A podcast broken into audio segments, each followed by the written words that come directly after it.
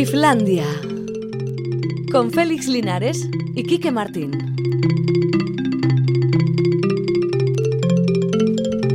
Ahora León ya es viernes, así que las cosas están como un poco más relajadas, pero curiosamente cuando llega el viernes el estudio se nos llena de gentes. No sé cómo saldremos de esta, seguramente por la puerta grande. Así que bienvenidos aquí a Islandia, eh, con el saludo primero de Alberto Zubeldia, que es el que lo hace todo.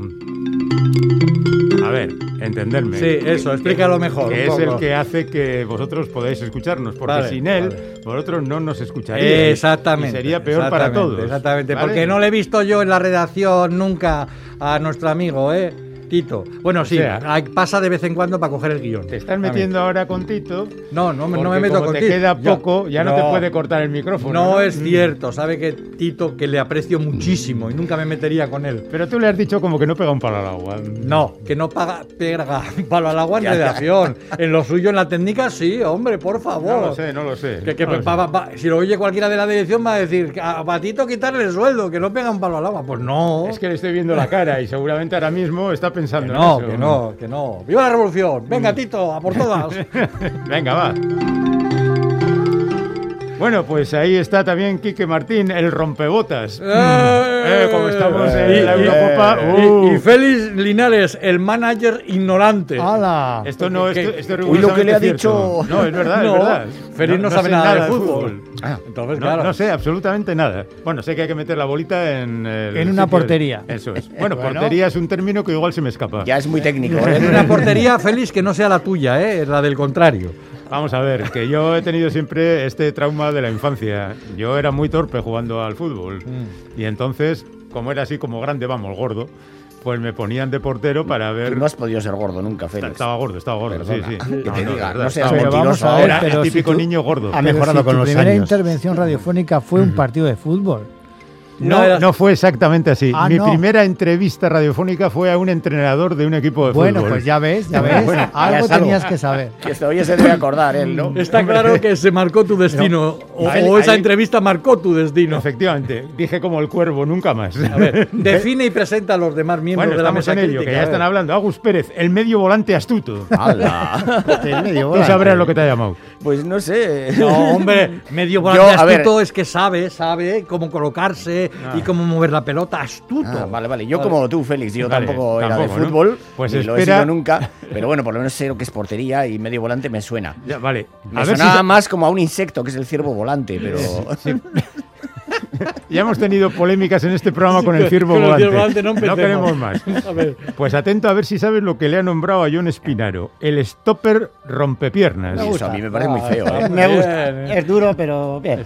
O sea, Lo acepta. el defensa, el último defensa, el que Por aquí tiene no que parar todo y puede pasar el balón, pero no la pierna del. Por cierto que voy a contar otro secreto. Tiene Félix que haber no de solo todo no en sabe nada de equipo de fútbol, fútbol. sino que no, no entiende las películas de béisbol, con lo cual es un Eso es problema. para- Yo recuerdo mis primeros años en la radio, periodista becario deportivo, teniendo que explicarle eh, los entresijos del béisbol que no conseguía entender. para Que nada. sigo sin entender. Ya, Luego ya. fuiste un maestro penoso. Bueno, ¿qué le vamos a hacer?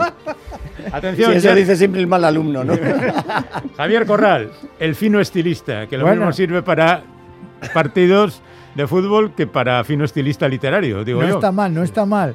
Eh, es que de béisbol ya entiende alguien. Pues Los, los- John. No es tan los complicado, de verdad, americanos, ¿eh? Que es un deporte así estadounidense, cubano y tal. Exacto, sí. Bueno, no, va, es estadounidense. Los cubanos lo asumieron por influencia estadounidense. Y los Claro, japoneses, y los que son japoneses. otra gran potencia mundial. Pero Sí, os imagináis japoneses. aquí en un bar de Euskadi, en cualquier sitio, discutiendo a dos sobre béisbol. Yo no me lo imagino. Pero a mí me hubiera gustado discutir, ¿sabes qué? Sobre cricket, que yo no entiendo nada de Cricket, cricket. sí, sí. Pero cosa. cricket, qué bonito. ¿Cuál es la ¿verdad? siguiente tontería en este programa? Cricket es lo que hacía mi abuela por las tardes después del rosario. ¿no? Esto era ganchillo, era ganchillo, no cricket. Ah, vale, vale. Es que hacían como cri cri las agujas. Bueno, en fin, ya veis que el viernes nos pone en una tesitura un poco más eh, relajada y claro, en cuanto nosotros nos relajamos caemos en la estulticia. Oye, Félix, que, que- no se te olvide que hay que activar otra vez el, el concurso del pack de supervivencia. es verdad, es verdad, es verdad. Sí, bueno, eh, ya terminó el asunto de María Bayo, el concurso de María Bayo. Ponemos de nuevo en marcha el asunto, el concurso del pack multiusos, fin de curso, fin de historia de Islandia, donde el- los paquetes será, estarán compuestos por libros, discos, cómics y cualquier elemento, no sé, alguna película igual metemos también ahí. O sea que ya podéis concursar, ya sabéis cómo se hace. Nos mandáis un WhatsApp o os vais al correo electrónico o dejáis un mensajito con vuestro nombre y número de teléfono, por favor. Sí. Nombre y número de teléfono. Porque a veces se os olvida una de las dos cosas. O las dos. fácil es, de la nombre y emoción. número de teléfono. Sí. ¿eh? Y entonces entráis en el, en el- en el sorteo de los Que no se os olvide que el WhatsApp es el 688-840-840, Mm. que el teléfono de la audiencia es el 901-440404 y el correo electrónico iflandia.itv.eu. Muy bien, ahora, pues Aclarado todo esto, ¿podemos empezar ya con la mesa crítica? Pues sí, o- claro que sí, hombre, Porque es que la verdad es que no hay, lo no hay, loco, no hay loco. muchas cosas que comentar de la cultura, salvo culinaria. Porque en el rodaje de La Sirenita, la versión con imagen real de la, la película de Disney, La Sirenita, se ha propuesto que no den pescado. Porque, claro, la sirenita se va a comer a sus congéneres. Vaya, Canibalismo. Pero- bueno, será su semi Las sirenas Eso históricamente se comían lo que pillaban. ¿Qué me dices? Y a los marineros también. Bueno, bueno. Ay. Pues entonces podéis poner carne de marinero, pero si os ocurra Pero no poner un besugo. Oye, por cierto, ah, antes que se me olvide, este año te vas a hinchar a ver en el Cinemaldi cine coreano. Bueno, no me pasa nada con el coreano, la verdad es que... Porque hay un ciclo dedicado al cine coreano de los años 50 y 60. Así que tú mismo, vamos. Buf, no sé yo, ¿eh, Félix? Ahora mismo me has preocupado si hubiera sido del último. Si hubiera sido del último, pero no sé, no sé. Bueno, ¿qué empezamos o qué? La mesa crítica. Bueno, sí, por, cortarle el micrófono a Quique que va a acabar en el trullo, dice un oyente. Antes de jubilarse, en fin, está uno desinhibido. lo dejamos ahí. Mesa crítica. Always look on the bright side of life. Always look on the light side of life. If life seems jolly Y nuestros oyentes siguen haciendo gala de su ingenio y, por ejemplo, preguntan, después de, Inf- de Islandia, ¿qué? ¿Ifnotlandia? pues no sabemos cómo se va a titular el programa que va a sustituir a este. No fluega. Así que... ¿Cómo es? No fruega. ¿Cómo has dicho? ¿Cómo has No dicho? No fluega. No fruega. No fruega. A mí me gusta más fruegar. Pero bueno, nosotros seguimos con lo nuestro, que es informaros de lo que hemos visto este, durante esta semana. Yo tengo, por cierto, un descontrol absoluto, porque esta semana los estrenos cinematográficos, como eran muchos, pues han decidido estrenar la mitad, o casi la mitad, el miércoles y la otra mitad el, hoy, el, día- el viernes, el día habitual. O sea, que vas a comentar alguna película que hayas visto desde el miércoles y que tendría que haberse estrenado este viernes. Eso ¿no? es, de las tres películas que he visto, en realidad dos pertenecen a las películas de, este, de esta semana. Hala, venga, empieza a hablar. Ahí va una. Idi, ¿cómo te encuentras ahora mismo? ¿Qué sientes? Siento que me cuesta mucho estar con gente. Porque solo quieren que me recupere. Bueno, pues decidí irme a Un lugar salvaje, que es la película protagonizada y dirigida por Robin Wright y que cuenta la historia de una mujer que ha sufrido un trauma, que quiere apartarse de la civilización, que está harta de que le digan cosas y se pilla una cabaña en el quinto pino. Bueno, igual más de cinco pinos había ¿eh? para llegar a aquella cabaña. ¿Eh? Y, y se queda allí, ella sola, con, con una capacitación para sobrevivir en el bosque aproximadamente como la mía. Entonces... Ah, eh, pues entonces como la presentadora esa del intermedio, que se marchó del intermedio se fue a vivir al bosque. Beatriz Montañez. Eso sí. es, anda, mira. Afortunadamente esta historia ha sido un poco más corta que la suya. Y bueno, pues allí se enfrenta, sin contar, no aparecen ni garrapatas ni arañas, Nada. que me imagino que habría. Va. Aparece un oso en un momento determinado. Pero es bueno, en las un películas molesto. americanas, si uno se marcha a la naturaleza, siempre aparece un oso. Sí, eso Sí, lo también tienen, es lo tienen ya en plantilla. Pero esta vez la verdad es que el oso tampoco molesta, casi todo está Es un llevado oso como- majo, entonces. Es No, un bueno, salvaje light. Sí, sí, es una cosa. Pero tiene una gran ventaja, no repite las cosas. Ah. Porque en una película normal el oso habría atacado tres veces. Aquí aparece una y se marcha y ya está. Hoy qué detalle de los guionistas. Un cameo. Un- hace un cameo de oso. un- sí. Y, y luego, pues el resto de la historia es que la pobre mujer eh, tiene, lo tiene difícil para sobrevivir allí. Y entonces aparece un tipo que pasaba por allí y Ya que le ayuda. Ya empezamos. Y, y nada, y, y transcurre tranquilamente la película, sin altibajos, suficientemente bonita. O sea, que la podía haber dirigido paisajes- el oso. Eh, de hecho, quién sabe. que Con la práctica que tiene estar en Hollywood. Claro, ha aprendido mucho en los Y, últimos y años. luego termina cuando debe terminar. Me pareció sublime. Oye, sí. Félix, nos estás dejando un poco Sí, preocupados. Salí ¿eh? del cine como, como reconvertido en otro. ¡Hala! De repente, un tipo que empieza, bueno, hora y media de película, fantástico, una duración. En su punto, Sí, todo. Sí, sí.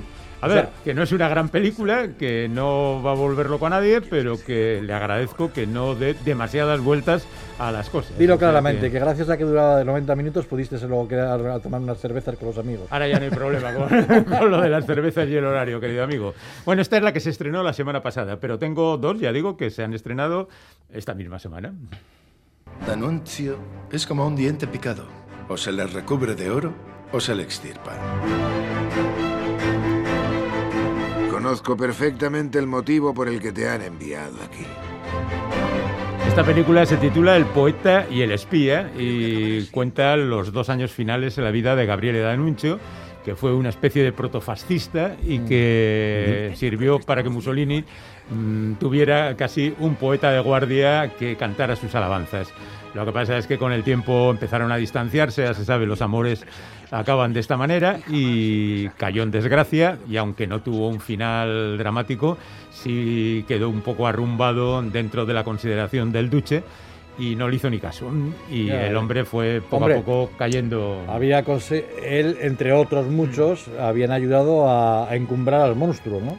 Sí, sí, no, Claro, en no, no hay que olvidar eso, aunque al final se, se apartara de él, ¿no? Bueno, tampoco se apartó demasiado, tal y como cuenta la película. En un momento determinado, él decide volver otra vez donde Mussolini y, de alguna manera, advertirle de que los tratos que está haciendo con Hitler, Hitler, sí. no llevan a ningún buen puerto. Mm, Entonces, el Duce pasa del tema, que era súper amiguito Claro, es de que, eh, Hitler eh, entonces. eh, Pero Es- creo que es aquí que- se, se recoge solo la parte final, ¿no? No, dos cuan- no últimos toda la historia de. Fiume, No, no, todo lo todo se cuando- habla de Fiume, de cómo consiguieron, se hicieron con la Sí, ciudad, con la y todo aquello, y- pero eso es para entendido. O sea, o lo llevas incorporado previamente o no te lo van a explicar. O sea, que poeta fascista sí, pero poeta nazi no. Eso hasta ahí podíamos hasta llegar. podíamos llegar, Claro. efectivamente. No, de hecho, de hecho no tardó mucho Mussolini en abandonar sus idearios y tirar por otra línea más En cuanto radical, consiguió el poder, Sí. le mandó a freír puñetas. Mm. O sea que, y el otro, pues eh, quedó ahí en su castillo, muy bien cuidado y demás, pero sin el poder de intervenir en la política de Italia, ¿no? Y entonces eso Mm. Bueno, le cabreó y, y como bastante. película está bien o? Bueno, la película es entretenida, tampoco mata, es la historia de un chaval que es colocado en la corte de D'Annunzio para que le vigile y para que le controle un poco sus tendencias un tanto exageradas, con el que llega a establecer una cierta relación. Bueno, charlan, pasean, él tiene a su vez una vida aparte, tiene una historia de amor que acaba trágicamente.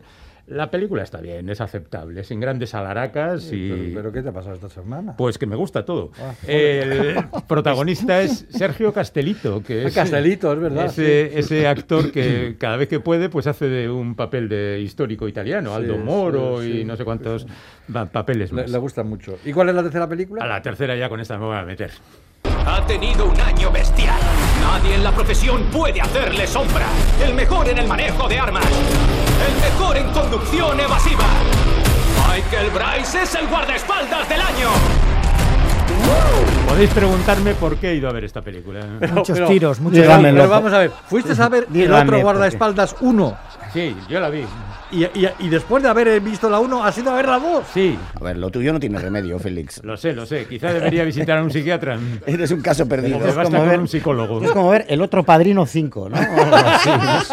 Ya le gustaría esta película ser el otro Padrino 5, a la que intuyo interesante por el título.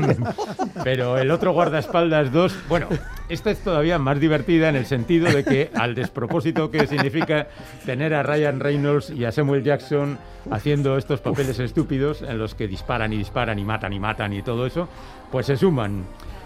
Por una parte Salma Hayek, que se ha casado con el personaje de Samuel L. Jackson y que quiere ser madre como sea y que dispara y hace de mexicana como, como suele hacer Salma Todavía Hayek. quiere ser madre, ¿eh? Sí, fíjate. sea, a su como en la época del mariachi, Hombre, ¿no? la verdad es que se conserva muy bien, pero sí. tiene ya unos años. No hagas bromas con esto, que en la película le hacen bromas con la edad y no sabes cómo ¿Ves? acaban los que le Claro. hacen la broma. Bueno, ya a ver si se entera de aquí y te vas a enterar, La ¿vale? ensalada Hombre, de este del tiro de la cabeza se que- parece a Jerry. Bueno, pero atentos, porque aparece también Antonio Banderas. Anda. Hombre, Haciendo El de- mariachi. de, multimillonario griego. Haciendo casi de sí mismo, pero bueno. Bueno, el griego. Eh, Griego de Málaga. Haciendo enfadado por el maltrato que está recibiendo Grecia a estas alturas de los hombres de negro europeos y se propone destruir Europa. Y estos tienen que aclararlo. Pero Así nada. te si juro que me creéis, están dando ganas de ir a verla. no, pero de verdad, El doctor no. Vaya si ensalada. creéis que la cosa ha terminado, no. Porque el bueno de Ryan Reynolds va a visitar a su padre para que le ayude porque él ha entrado en un callejón sin salida. Y el padre de Ryan Reynolds es... Tachan. Macho, ya. Liam Neeson. Te has quedado cortísimo. ¿Quién? Sylvester Stallone. Nada. Menos Antonio Banderas cualquiera. Morgan Freeman. Mandela. Morgan Freeman es el padre de Ryan. Reynolds. ¿Y cómo lo explican? No es necesario ¿Cómo lo explicarlo. explico? No hace falta explicar nada. Algunos oyentes sabrán que uno es blanco y otro es negro, ¿no? Vale, bien. Claro, como para quejarte lo de, de lo de Salma Hayek. Ya, ya, ahí Es tienes. normal que Salma Hayek quiera ser Bueno, madre. pero viste, A fuiste este a ver plano. película de menos. para reírte, entonces. Pero es que el problema es que me aburrí. Podía Y Salma Hayek quería ser ma- madre Madre. de un niño eh, que no fuera de su color, Asiático, claro. por ejemplo. Bueno, tendría él- su marido es eh, Samuel Jackson. Bueno, O sea ya está, que- ya está, ya está.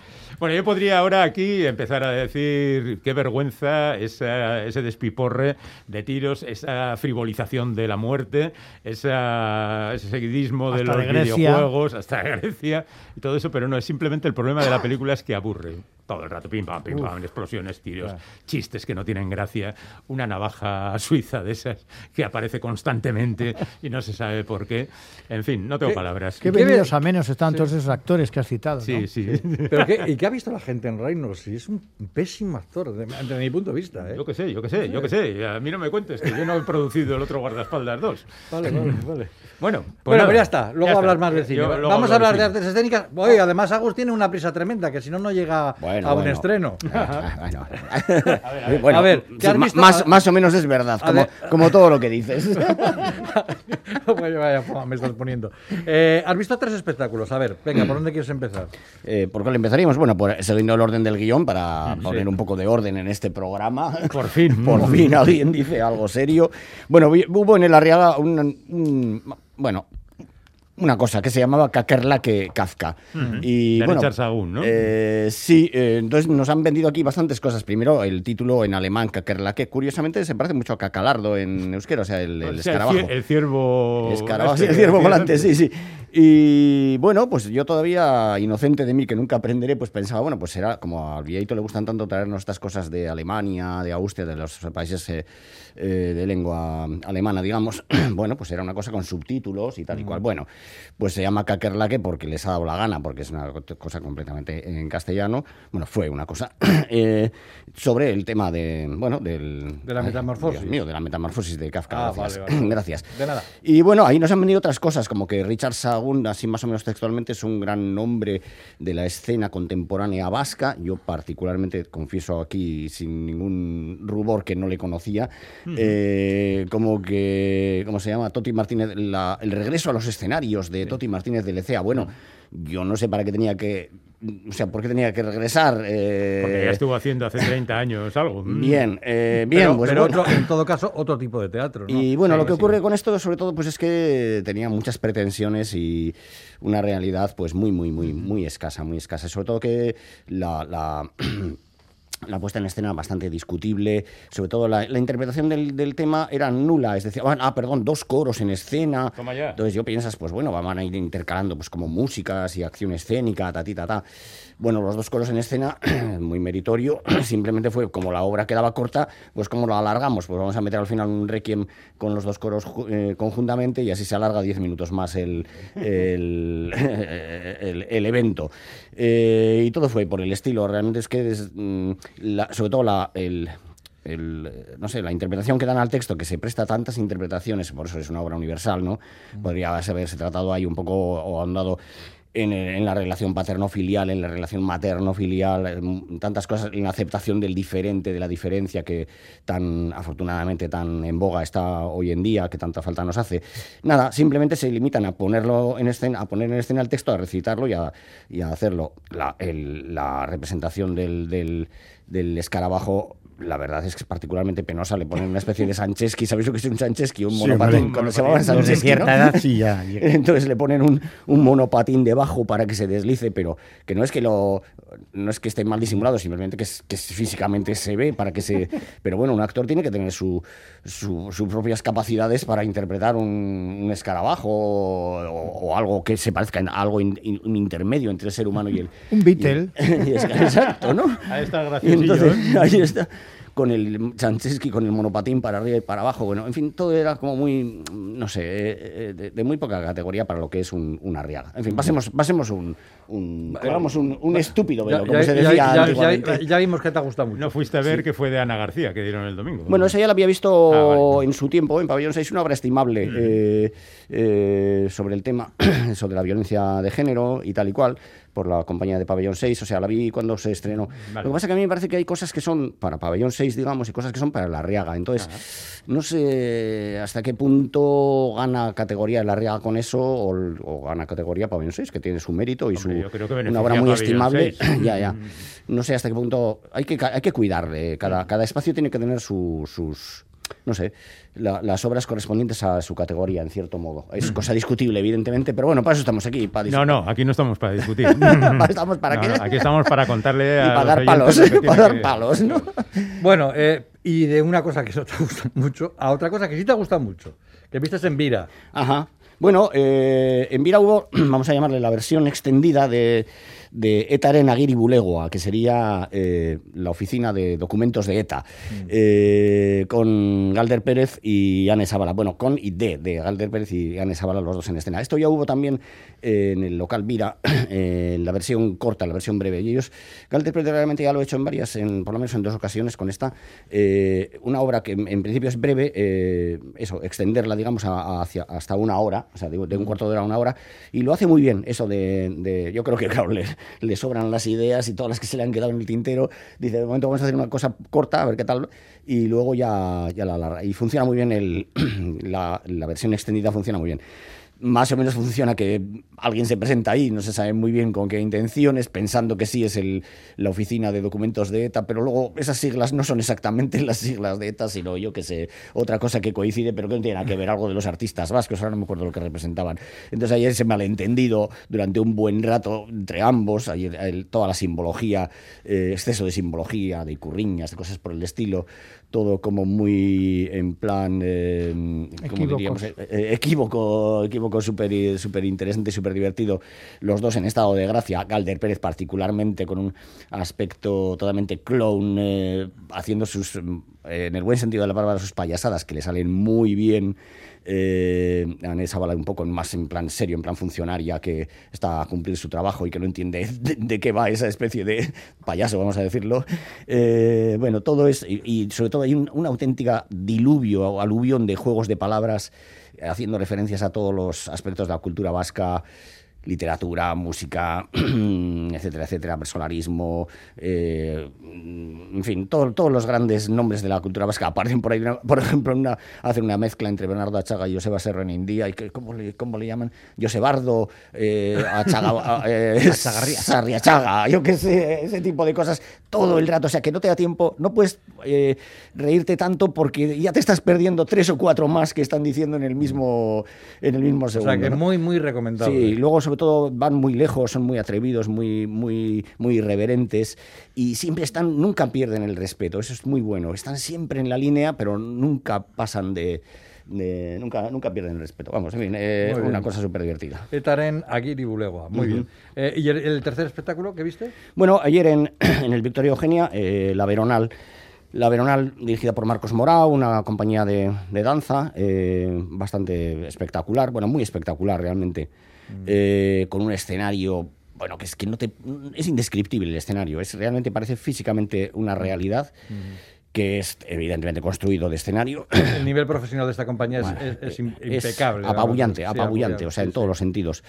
Representa como una gran escalera de una especie de gran mansión y luego, en cambio, lo de abajo, eh, cuando van utilizando los elementos, te das cuenta que es como una industria, es decir, ese tipo de oficinas grandes, de grandes industrias que hubo en otro tiempo, vamos a poner, por decir un nombre, pues de Altos Hornos, ¿no? Sí, sí. De la gran industria, pues gran escalera, gran no sé qué, y luego abajo, pues cosas de, de industria, ¿no? Un ascensor de estos eh, industrial, una caja de teléfonos dentro, o sea, un teléfono dentro de una caja metálica, eh, cuadros de luces, yo qué sé. Bueno, y sobre todo eso, pues están los bailarines, son ocho en total, hombres y mujeres, eh, mm, de manera como muy desacompasada, muy desestructurada, etcétera, etcétera, sin proponernos nada claro, simplemente basado en sus improvisaciones. Y en cambio lo que sí es muy interesante son los efectos escénicos, que son también, como ya he dicho, apabullantes. Eh, los, el, el juego de las luces es eh, como una sinfonía, es, es- es impresionante. La, la banda sonora con muchos elementos distintos, había desde tecno muy avanzado, composiciones de clásicos como Bach, Beethoven, eh, Mozart y compañía, Mm. eh, Y- muy, muy, muy bien mezclado con rock melancólico, muy interesante. ¿Y qué La- cuenta todo esto? Pues nada. ¡Ah! Dios mío, con lo bien que íbamos.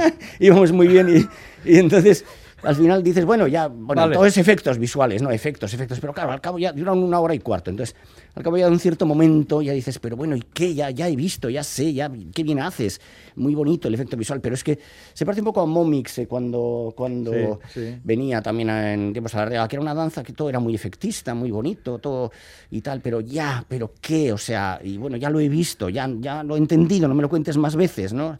Había un momento ahí que eh, es el típico efecto de que bajas la escalera y la barandilla te tapa, ¿no? Y entonces eh, el cuerpo parece que como que se desliza porque tú no ves el movimiento de las piernas, ¿no? Pero ya cuando lo has visto 78 veces, dices, yo es que decía, mira, como vuelva a bajar bien la escalera, me levanto de la butaca y, lo estrangulo, ¿no?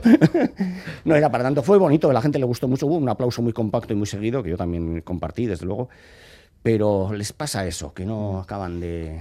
Ay, se el- les va el- el fuegos el- artificiales. el efectismo a sí, veces- sí. Para que te pires tranquilo, da dos pinceladas para el fin de semana y ya está.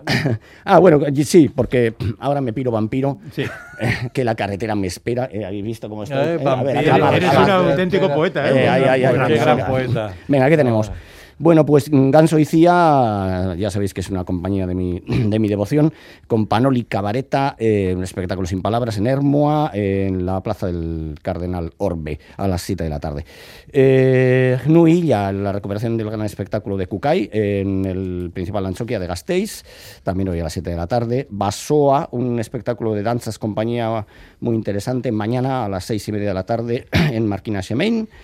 Bueno, luego Colectivo Mostrenco y con una pieza que se llama Hay alguien ahí, eh, mañana a las 8 de la tarde en Nissen Kulturgunea de Rentería y también en Nissen Kulturgunea de Rentería para terminar el festival Estena, que es a donde yo me voy ahora a todo correr, bueno, voy en coche, eh, habrá Antígone o Edo Esitzaren Bearra. El festival Estena está durando el fin de semana anterior y toda esta semana y bueno, es una cosa muy, muy, muy Muy reseñable. bien. Bueno, pues Sarri- Sarrichaga, ya te puedes marchar. Vale, hasta la próxima semana. Bueno, poeta, semana que viene. poeta. Algo de cómic. Venga. Pues, ya a- directamente. sí, sí, direct- bueno, a mí eh, vas a empezar con un cómic que me, que me encanta. Bueno, con un autor que me gusta muchísimo, que es Giro Sí, Taniguchi. entonces compartimos, sí. Eh, nuevo trabajo que se ha publicado en este caso por parte de Ponenmon y que es una auténtica delicia. Se titula Furari. Hay que recordar, eh, Taniguchi es el autor japonés casi por excelencia, fallecido hace cuatro años a los 70 de- años de edad. Y hay que decir que fue uno de los grandes impulsores del manga y uno de los autores más galardonados pues con obras como Barrio Lejano, El Almenaque de mi padre o Tierra de Sueños. Furari es un término japonés que se podría traducir como algo así como sin rumbo fijo y es un trabajo que en cierto modo para el que lo haya leído recuerda bastante al Caminante, otra de sus grandes obras, ya que aquí pues también se reúnen eh, varias historias protagonizadas por un hombre adulto, en este caso está ya jubilado, sin problemas económicos y que dedica su tiempo libre a pasear y que disfruta precisamente de esos instantes pequeños pero enriquecedores y de todo lo que sucede alrededor durante sus largas caminatas. En este caso, pues la excusa del protagonista es que quiere medir la distancia entre diferentes lugares de su ciudad y digamos que es, em, tiene la aspiración de llegar a ser cartógrafo y astrónomo. Por tanto, se dedica a caminar y a contar los pasos que da cada día. Lo que sucede es que casi ninguno consigue dar el mismo número exacto de pasos en sus desplazamientos, lo cual le genera una cierta frustración. El protagonista está basado en la figura eh, del primer japonés que realizó un mapa cartográfico de su país, Tadaka Ino, quien vivió entre 1745 y 1818 y que después de jubilarse se mudó precisamente a Edo y se convirtió en alumno de un famoso astrónomo, Takasaji Yoshitoki, y de quien aprendió astronomía, geografía y las matemáticas occidentales. La obsesión del protagonista no es otra que realizar un mapa de esa zona y deambula por las calles de Edo, lo que sería el actual Tokio, tranquilo, sin prisa, y en ese lento transitar pues nos va mostrando todos los placeres de la naturaleza, muy habitual en, Taniguchi, y de las relaciones y actividades humanas. A partir de ahí pues la acompañaremos eh, descubriendo todo en un tono además muy poético, ¿no? Eh, gran parte de las maravillas de la tradición japonesa, pues empezando por ese acto sublime que es el de la fiesta de la contemplación del florecer de los cerezos, algo que es, vamos, prácticamente casi fiesta nacional en Japón. Y seguiremos pues por una jornada de recolección de almejas en la playa, en la que narran además la historia de una ballena que quedó varada ahí una vez en esa playa, y a partir de ahí pues disfrutaremos de placeres también cotidianos como son la gastronomía, eh, como no algo también muy habitual en la obra de este autor, la poesía, eh, hay muchos haikus en la obra, la astronomía, el kabuki y todo ello en compañía pues de luciérnagas, libélulas, gatos y caballos en una historia que nos acerca mucho a la cultura japonesa de la época de los shogunes. En este caso se centra en finales del 18 y comienzos del 19.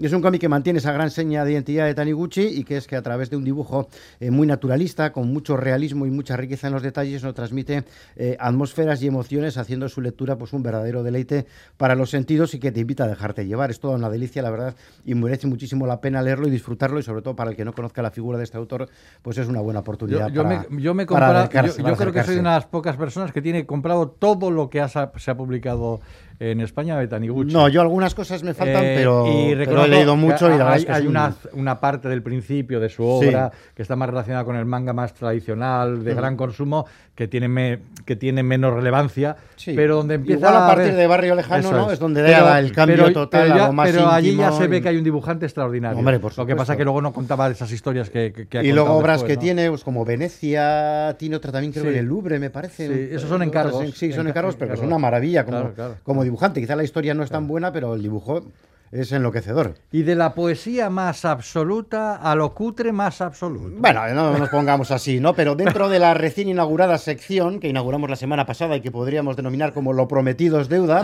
que tuvo su primera entrega y que ya va a tener muy poco recorrido, hoy vengo con la segunda. Agus comentaba la semana pasada, es que no recuerdo qué, qué obra de teatro mencionó sobre que los vascos habían sido los primeros en llegar a, a la luna. Y bueno, pues yo hice mención a este cómic y me dijo, Félix, para aquí que te lo traes y aquí que me lo he traído. Es en este caso, nosotros llegamos primero. Lo que se sostiene esta obra de Furilo es que antes de que Furilo es el capitán Furilo de. no, no, precisamente no es el mismo, No, no, pero, el pero podría darse un aire. Mira la contraportada.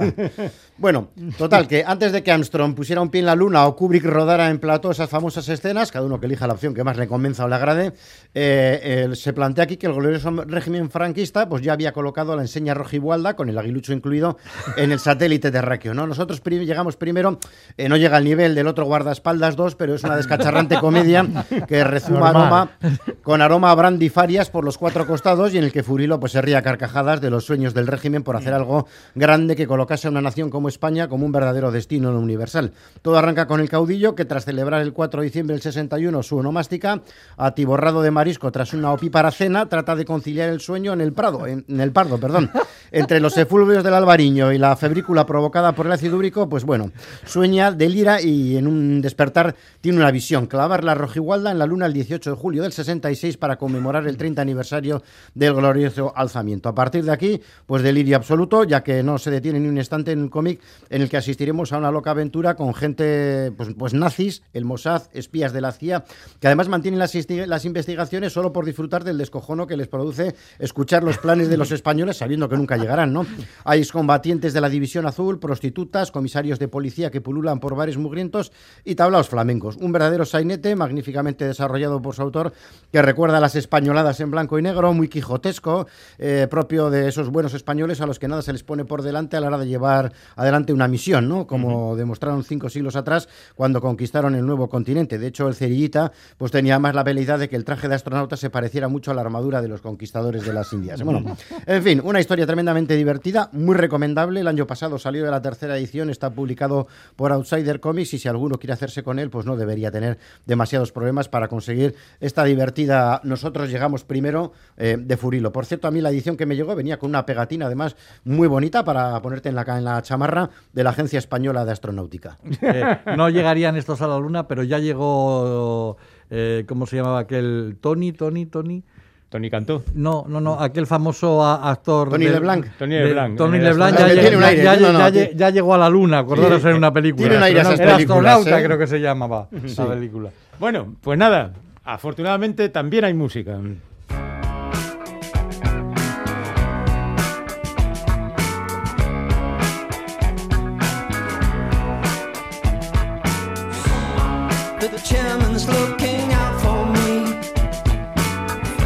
La semana, Jerry?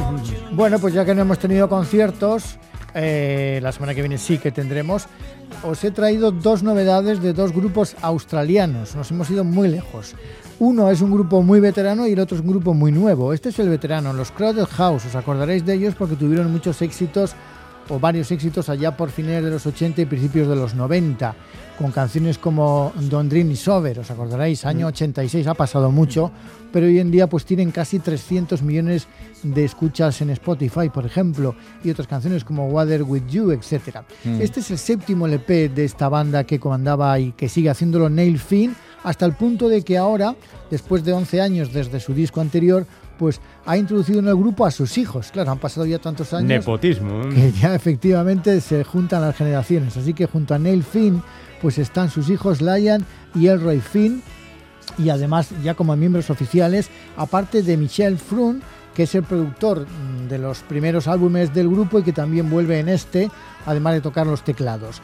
Pues como digo, son Crowded House, un nuevo LP que se llama eh, Dreams Are Waiting, los soñadores están esperando, y que se formaron en Melbourne en el 85. Han pasado muchos años ya. Que fueron muy, muy, muy populares. Sí, en sí, lo siguen siendo, ¿eh? de alguna manera. 80, sí. Bueno, alguna así manera. suenan.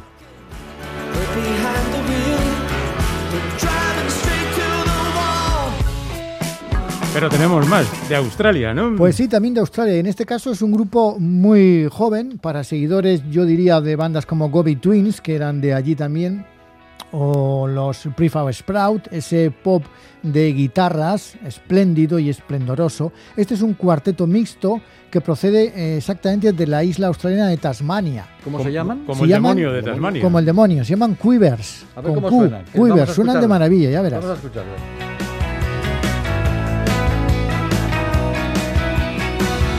We're no longer afraid of the night.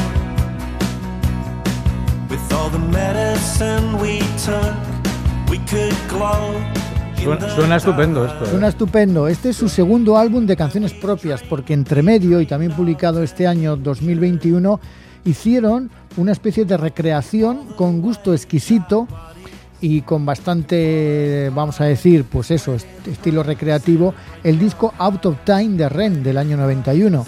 Eh, canciones como Losing My Religion eh, eh, y otras que la verdad es que transformaban un poco a su manera y con este gusto que demuestran también en sus temas propios. Quivers, australianos de Tasmania.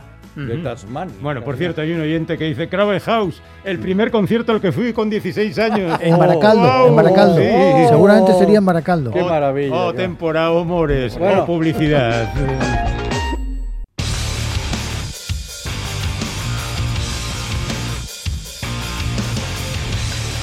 Islandia, pon un poco de dulzura en tu vida.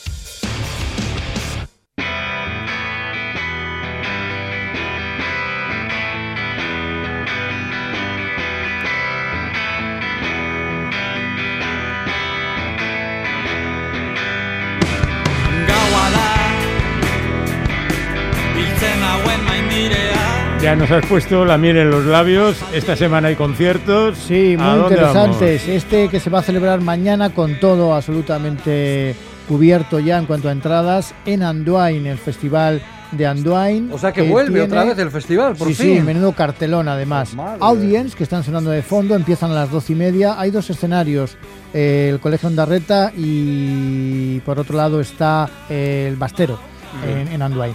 Luego están actuando Rudiger, por primera vez con banda. Ah, Después están Iñore Neroni, Ángel Kaplan y Belaco. Esos Ostras, cinco menudo. grupos es un cartelón.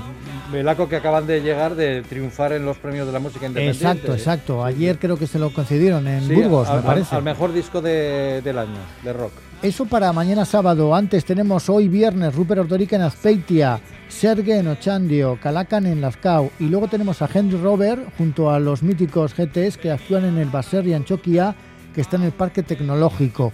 Mañana sábado, aparte del concierto y el Festival de Andoain, tenemos a Verde Prato en Tolosa, Sabia Burruzaga Trío en Zumárraga, Rip Trackers en Orozco, Crazy Case, Rocaína, Cocaine y Señor No en el Iradier Arena de Gasteiz. También tenemos a Beret en Bilbao, a Bulego en Guecho y a Manolo Cabeza Bolo en el Jimmy Jazz de Gasteiz. Qué grande Manolo Cabeza Bolo. Y tanto. Y para el domingo, Las Salvador en Oyarzún, Rock están en Tabacalera y por último también eh, tenemos la actuación eh, de Tonino Carotone, otro grande, Otro grande, grandísimo. en el Urban Rock eh, de Gasteiz. Bueno, oye, pues se ha animado mucho la cartelera. cine Ah, y Airu en Bilbo Rock, Ah. en, en horario Airu, que es un grupo joven estupendo, actúan en Bilbo Rock a la una del Que, que mediodía. te decía que se anima mucho Sesión la Bermú. cartelera. Poco a poco, musical. poco a poco, poco a poco. Poco a poco, poco a poco, Poco a el poco, verano poco a ya está poco. ahí. Félix, ¿tú no vas a decir nada de cartelera de cine? Ah, ya lo has dicho No, antes sí, todo. bueno, eh, se estrenan otras cuatro. Eh, claro, el gran problema aquí Vayan a verlas. es dónde se estrena Luca de Pixar. Ahí entraríamos en la batalla de... Oh, en el cine no. se estrena en Pero plataforma. No, este es el momento, no es este el momento para discutir de eso. na, na, Gracias, na, chicos. na, La na. semana que viene, John, gran final, Jerry. ¿vale? Podríamos Agur, decir esa de la última y nos vamos. Venga.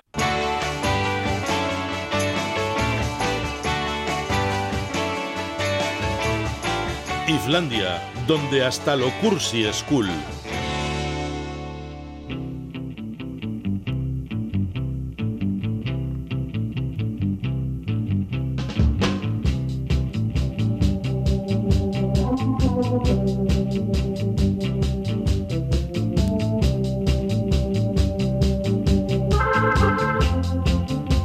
Que paren las máquinas. Hoy Sergio tiene 11 minutos. Atención. Oh, no me lo puedo Lee Sergio creer. Lobo. Bienvenido. ¿Qué tal estamos, Lisergio? Bueno, bueno. Me han dicho que la semana pasada, que yo no estuve, fue el apoteosis. ¿no? Hombre, apoteosis. habló de lo que más conoce, sexo. Se jibarizó mucho esta sección. Se Sí, jibarizó. sí, sí, sí, sí, sí. Ay, Dios Es, mío. es un rencoroso. En ese pequeño pique particular que tenéis sobre quién quiere más esta sección, podéis, podéis eh, poner encima de la mesa ese dato. Sí, yo señalo. Yo Efectivamente, yo conseguí el otro día que la sección de Sergio Lobos fuera la más corta de su historia. ¿Cuánto fue? Minuto y medio. acuso. Goran y Sergio Lobo. Eh, nada más entrar. Eso es. Gracias, majo. Los O sea que volvemos Gracias, al Macho. sexo. Volvemos al sexo. Volvemos al sexo, segunda parte, por Sí, aclamación sí. popular. Es Claro. lo que quiere. Ah, bueno, pues oye, si queremos, si queremos sexo, queremos sexo. Esa, la frase que más veces he escuchado en mi vida. A ver. Lo estás haciendo muy bien, muy bien. Lo estás haciendo muy bien, muy bien. Lo estás haciendo muy bien, muy bien. Lo estás haciendo muy bien, Es que me aburre de tanto oírla. Sí, no me extraña. Siempre, siempre. esta canción, qué escándalo en su momento, ¿eh? Oh. un escándalo. Cantaba en pelotas el tío. Oh, qué tío. Era muy, era muy marrano este tío, Muy ¿eh? exhibicionista. La portada Claro. del disco también era un escándalo. Estaban en un coche. Sí. Es que aquello que decía, joder, pues he estado ahí con el coche, con la moza, ahora entiendo por qué se llama eso salpicadero. ¡Qué barbaridad! Esto, vale, vale. Esto era el año 84 y Lee Sergio ya era viejo entonces. bueno, ¿cuándo no he sido yo viejo? Yo no recuerdo no haber sido viejo. O sea que, pero ahora, a pesar de todo, el sexo bien, entonces. ¡Sexo! El Sergio. Pues eso ni se pregunta. La, la- la duda ofende. No, pues no ¿Has sé. visto cómo hemos empezado? Ah, bueno, vale. A un tío no le preguntes nunca qué Eso tal es como lleva el otro que sexo. decía que la vida sexual mía, eh, bien, he escrito un libro sobre ella. La editorial me la ha echado para atrás. Y eso dice que he metido demasiada paja.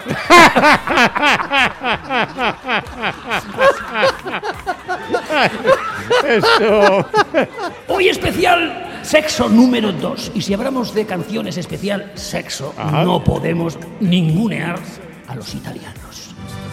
Cuando te haga el amor, te pedirá más y más. se lo darás. ¿Por qué lo haces así? Nos preguntan por aquí la sintonía de entrada del Sergio Booker Tian de Aim AMGs. Son los, eh, el grupo que lo toca. Time is time. Time is tight. Tiempo es duro. Sí.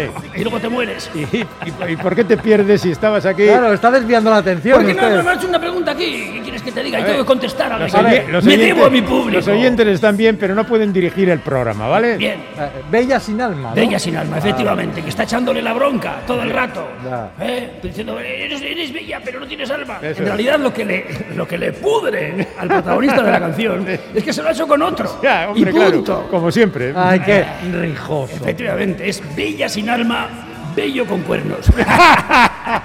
Eso es lo que pasa. Ay, no mío. pasa ninguna otra cosa, queridos amigos. Ay, en fin, ¿os acordáis de Manolo Otero? Bueno, sí, hombre.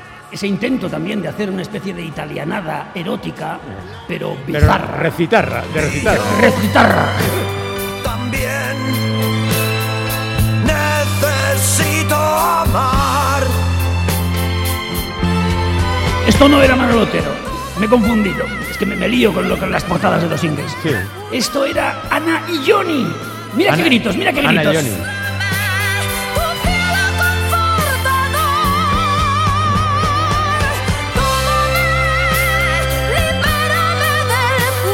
¿Qué le pasa a esta chica? ¡Qué miedo! Sí. Joder, esto, esto, esto es un drama, ¿eh? Está harta, está harta porque el otro hippie que tiene al lado no acaba de darle Nada. lo que Nada, pide. nada, nada. Dinero o así, yo qué sé. No, vaya, exactamente. No, Vale. no, ¿De qué estamos hablando? Ah, no, no, es ¿Eh? que me lío las cosas. Bueno, pues eso. Pero vaya cabreo que se pegó. Sí, sí. Dice, ¿cómo te llamas? Dice, Megan. Como mi coche. Mira, mira qué tía más buenota. Dice, eh, que es mi mujer. Mi mujer, mi mujer, serás machista. Esto es un chiste actualizado casi. Muy actualizado. Dice, eh, venía a que me diese cita para quitarme tetas. Dice, ¿en serio? Que tiene una talla 100, eso está muy bien. Dice, ya, pero mi mujer insiste. este es bueno de puro tonto. Dice, una vez tuve un novio mudo. Me llamaban Woman del Callao.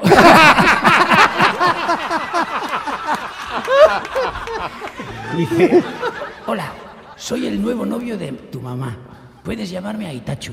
Tengo 47 años. Vaya, ha salido respondón el niño. Años buscando el punto G de mi novia y al final lo tenía su prima. Está rozando ya, está rozando. ¡Ey! en el límite, en el límite. Se sale la moto. En el límite estoy. El límite voy. Otra.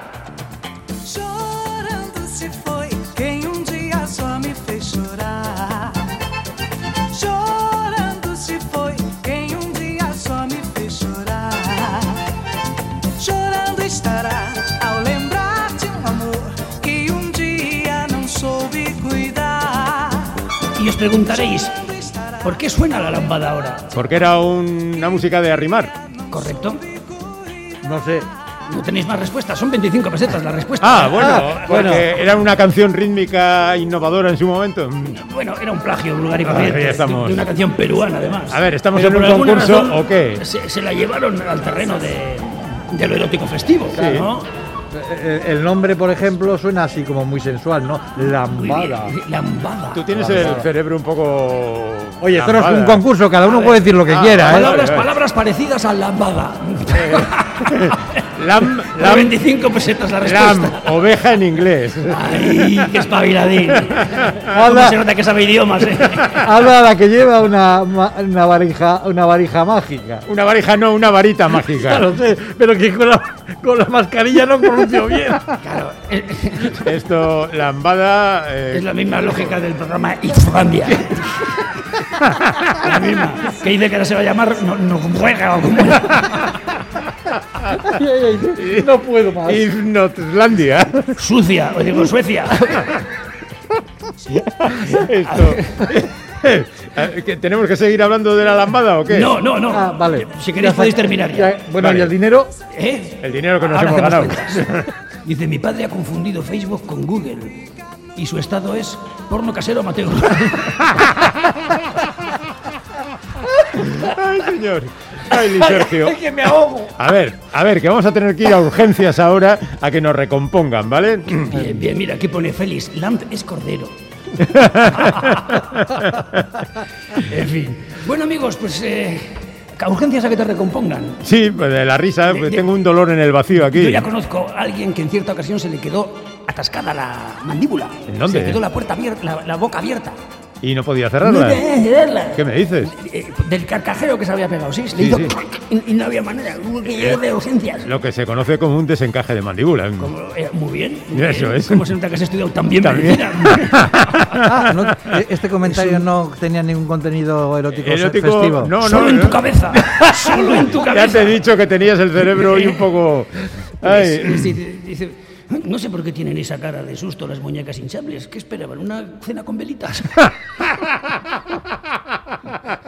Bien, amigos. Y al último, antes de que me expulséis Eso, venga, va, definitivamente. sí. No, hasta la semana que viene no te expulsamos, no te preocupes. Dice, ¿qué haces para relajarte en tu tiempo libre? Dice, observar a la gente. ¿En serio? A mí me relaja cantar en la ducha. ya lo sé. Amigos, segunda parte del La especial. semana que viene otra, vez sexo. ¿Queréis? ¿Queréis? La semana que viene. ¿O preferís droga y rock and roll? No sé, que lo digan los oyentes, que De lo que elijan. Bueno, ¿con qué terminamos? Que hable el pueblo. Con Manolo Otero, ahora sí. Manolo Otero, eh, que era el que trabajaba entonces en, en la OTA. Ni multas que puso el capullo. ¡El Otero, el Otero! ¡Ah! ¡La acabo de pillar! ¡Manolo! ¡Hazte la cena solo! ¡Ni Sergio Laubó! ¡Hasta el lunes, compañero! ¡Aún!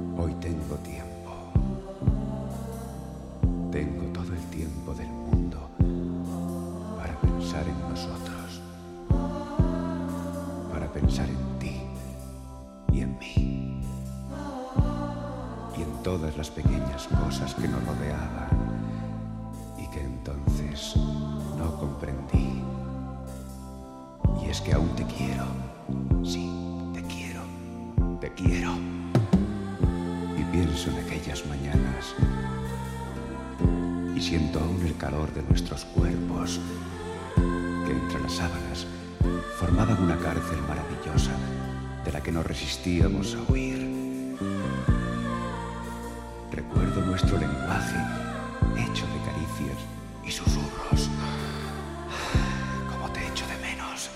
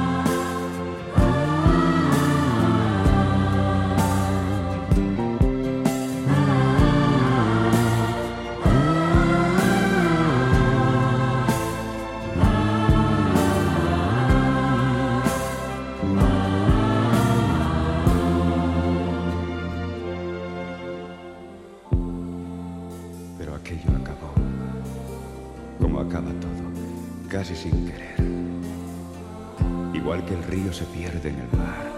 No, no, no, no fue culpa tuya ni mía. Pero con nuestro orgullo perdimos mil cosas bellas. Hoy tengo tiempo. Tengo todo el tiempo del mundo. Y cuando más pienso, más te añoro y más te deseo.